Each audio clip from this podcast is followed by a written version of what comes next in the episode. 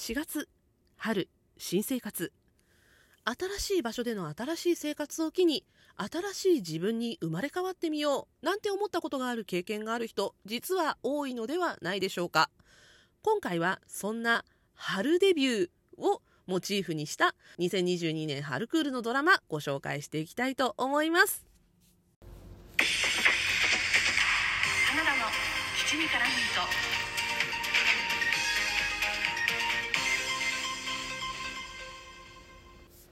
皆さんこんばんは。推しを全力。ひいきする系の人花田花です。この番組はふとした瞬間に頭の中をいっぱいにするそんなありとあらゆる私の推したちを雑多に語るラジオです。さて前置きはさておきという感じなんですが、えー、2022年春クールのドラマ早速始まっていますがいつもね基地に絡む糸では春クール夏クール、秋クール、冬クールと、まあ、クールごとにドラマのまとめの収録を行っております。ちょっとね、冬クール忙しくてできなかったりもしたんですけど、で、春クールのまとめをこの次か次の次ぐらいの収録であげようかなと思ってるんですけど、ちょっとその前にね、えっ、と、収録している現在4月14日なんですが、昨日ですね、4月13日から、えー、私の推しが主演するドラマが一つ始まりました。というわけで、今回はその話です。もうね、ずるいよね、前置きがね。えっ、ー、と、間宮祥太朗くんが主演する連続ドラマ、ナンバ MG5 がフジテレビ系列で午後10時から放送中です。で、えっ、ー、と、昨日ですね、4月13日が初回放送だったということで、まあね、あの、新枠なんですよ、このフジテレビの。約6年ぶりに復っていうことなんですけど、水曜午後10時台、フジテレビドラマが、まあ6年間ぐらいなかったんですけど、水10ドラマ復活第1作ということでね、ナンバー MG5 主演に、まあ、宮翔太郎を選んでくださった、まあね、あの、いろんな関係者の方々、本当にありがとうございました。あの、推しがこんな輝かしい仕事を受けられて嬉しい限りなんですけれども、でもね、新枠の主演って、まあいろいろと抱えるものも多くてね、心配でもあったんですよ。ただ、その心配を跳ねのけて見せたのがね、まあ我らが間宮祥太郎ということで。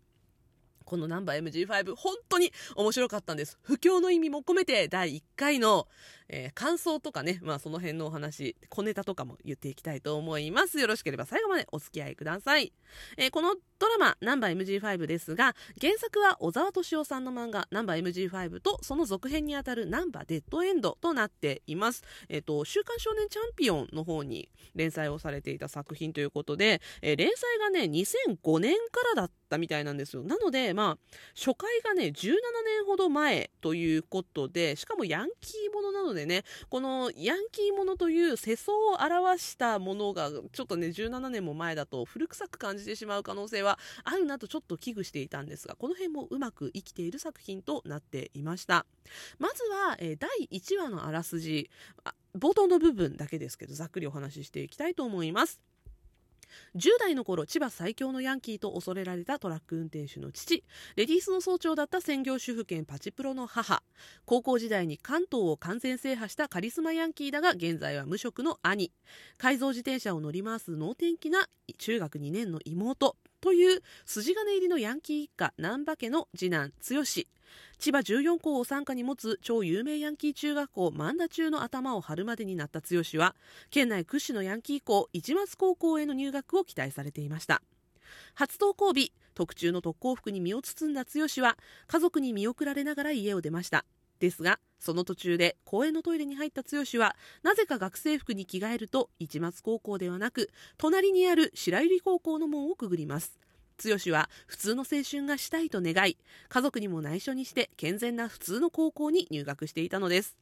この二重生活を3年間やり通してみせると固く決意していた剛でしたがたくさんのトラブルに巻き込まれる羽目になってしまいますというようなあらすじのストーリーとなっております。でですね、まあ、あの、ヤンキーものというと、ちょうどそのチャンピオンで原作が連載されていた2005年ぐらいから、だと、ドラマ、映画だと、例えば、クローズシリーズとか、極戦シリーズとか、まあね、私もドンピシャこの辺ハマってたあたりの人間としては、まあ、全力バチボコ暴力的な ヤンキーものとしては、えー、今回のナンバー MG5、正直、ちょっと、うーんという感じではあります。なぜかというと、アクションシーンがやや控えめなんですね。あの少人数 VS 大人数のヤンキーものあるある喧嘩シーンとかもこの作品あるんですけどしかもあのここのシーンで出てくる間宮祥太朗君とあと神尾楓珠君ね。過去作考えると結構ヤンキーの役柄とかやっててアクションできるはずの2人にもかかわらずかなり控えめのアクションシーンとなってるんですね、まあ、そんな感じなのはちょっとフジテレビらしいところを感じられたというかコンプラ意識かなというふうにちょっと思います、まあ、ここはねあの踊る大査線シリーズを手掛けていらっしゃる本広監督がこの作品手掛けていらっしゃるということでまあ富士ともねつながりが強い方ということでこのコンプライ意識かなり根強いところがあるんじゃないかなというふうに思ったりもしましたあ、ただですね、あの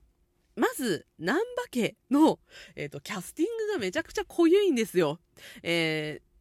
南波剛ですね、え、ー、と、間宮祥太朗君のお父さん役が宇梶剛さん。もう本物じゃないですか。あの、ガチの、えっ、ー、と、暴走族のヘッドだったっていうね、過去を持つ方ですけど。そして、えー、お母さんを鈴木紗理奈さん、お兄ちゃんを満島真之介さん、そして妹を、えー、真犯人フラグで娘役を演じていた原菜乃華ちゃんが務めているということで、絵面が濃いその中にいる間宮祥太朗もめちゃめちゃ濃いっていう感じのね、そんな感じのえーと、キャスティングになってましてでその他にもヒロインとして森川葵ちゃんが出てたりとかあと親友に後々なるというキャラクターで神尾楓珠君とかあと SixTONES の森本慎太郎君なんかも出演をしています。結構キャスティングも豪華ですね。そしてですねあの忘れてはいけないのが難波家には犬がいるんですよ。えっと、松っていう名前の犬がいるんですけど、この犬が本当に可愛い。めちゃくちゃ可愛いんですね。あの、柴犬なんですよ。ほんと、めっちゃ可愛くてびっくりする。しかもすっごい賢い。あの、松がですね、ナレーションとして喋るんですね。ただ、あの、他の人間には聞こえてないっていう設定になっていて、この松の声が、えっと、スタッフロールでは、はてなはてなはてなって書いてあるんですけど、まあ、の、どう聞いても津田健次郎さんでしたね。絶対津田健さんだと思います。あの途中でですね、えっと、剛の妹が池叔父が好きっていう設定が出てくるんですけど、その池叔父好きの妹がめでていたポスターに載っている、えっと、池叔父が津田健さんでしたね。なので、まあ、きっと津田健さんだろうと思います。まあ、あの、声にも特徴がある方なので、きっと間違いないんじゃないかなと思っています。でね、まあね、犬が可愛いのよ。頭もいいしね、すっごい演技派なんですよ。この犬を見るためにナンバー MG5 見てもいいかなっていうぐらい、犬可愛いなと思いました。で、えっと、まあ、この作品ですね、えっと、特にヤンキーものだと今日から俺はが好きな人はきっと好きじゃないかなと思います。まあ私も好きな作品なんですが今日から俺はは高校デビューの話じゃないですか。で、ナンバー MG5 は、ある意味、高校逆デビューっていう感じの作品なんですね。なので、まあ、逆転ものとしても楽しめるんじゃないかなっていうところはあります。あの、福田雄一監督みたいな、こう、きついギャグっていうのがないので、まあ、やや大衆消しそうなマイルドさっていうのは、まあ、元広監督のいいところでもあり、見やすいというような雰囲気があるところでもあるかなと思います。まあ、深いこと考えず笑って楽しめるドラマとして注目されてほしいなという、このナンバー MG5 なんですけれども、えっ、ー、と、間宮君の過去作と小ネタのポイントいくつかありますのでご紹介します。全体的にあのヤンキーとかそれとかあの反射系の役柄？みたいなねあの半グレとかさあとヤクザとかそういう役柄やってた時のちょっとかぶってくる小ネタがいくつかありました。まず、えー、中学時代の剛の喧嘩のシーンですね。タンクトップを着てるんですけどこのタンクトップ2014年にフジテレビで放送されていた「水球ヤンキース」で間宮祥太朗君が演じていた千秋亮が着ていたものとどうやら同じタイプのものみたいですね。tie dye 柄の結構ド派手なタンクトップなんですけど、一緒っぽいです。で、えっと、剛の髪型ね、あの、金髪の時にライオンみたいな頭をしてるんですけど、これね、原作に合わせてるから絶対偶然だとは思うんですけど、髪型もそっくりなんですよ。ただ、えっと、まあ、剛は、えっと、高校で逆デビューするんですけど、え千秋はですね、高校デビューする元いじめられっ子っていう役柄で、ここは真逆だけど、まあ、フジテレビ同士ということで、ちょっと寄せてきたのかなというふうに思ったりもしました。そして、南波家の食卓のシーン、何回か出てくるんですが、これは完全にカメラ位置が2017年に公開された映画全員死刑だと思います。元広監督絶対見てると思います。すごく特徴的なカメラワークのシーンなので、これは絶対寄せてきたなと思いました。そして南波家が麻婆豆腐食べてるシーンがあるんですが、これは TBS の人生最高レストランで間宮くんが好物として挙げていたものの中に麻婆豆腐があったので、もしかしたらこれ拾ってきてるんじゃないかなと思いました。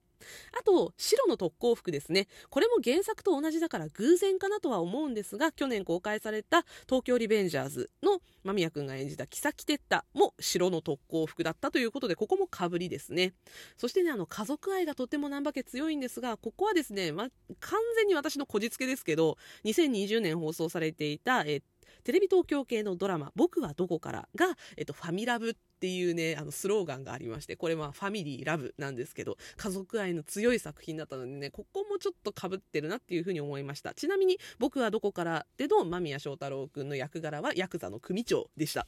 まあ、そんな感じでね、いろんな、えっと、ちょっと小ネタみたいなとこがあったんですけど、一番わかりやすい小ネタっていうのが、え剛が缶コーヒーを投げるシーンがあるんですが、この缶コーヒー、パッケージに139ストライクって書いてあるんですね。これは2019年に間宮くんが、えー、阪神タイガースの始球式で投げた時の、えー、ボールのスピード139キロから来ているんじゃないかなというふうに思います。みたいな感じで小ネタのポイントもたくさんある作品なので、まあ第2話以降も小ネタも拾いつついろいろと楽しんで見ていきたいなと思っています。ので皆さんもぜひナンバー MG5 一緒に楽しんでみてください。よろしくお願いします。ドラマナンバー MG5 はフジテレビ系列で水曜午後10時から現在放送中です。というわけで今回はナンバー MG5 についてのお話でした。ここまでお相手は花田花でした。またお会いしましょう。バイバイ。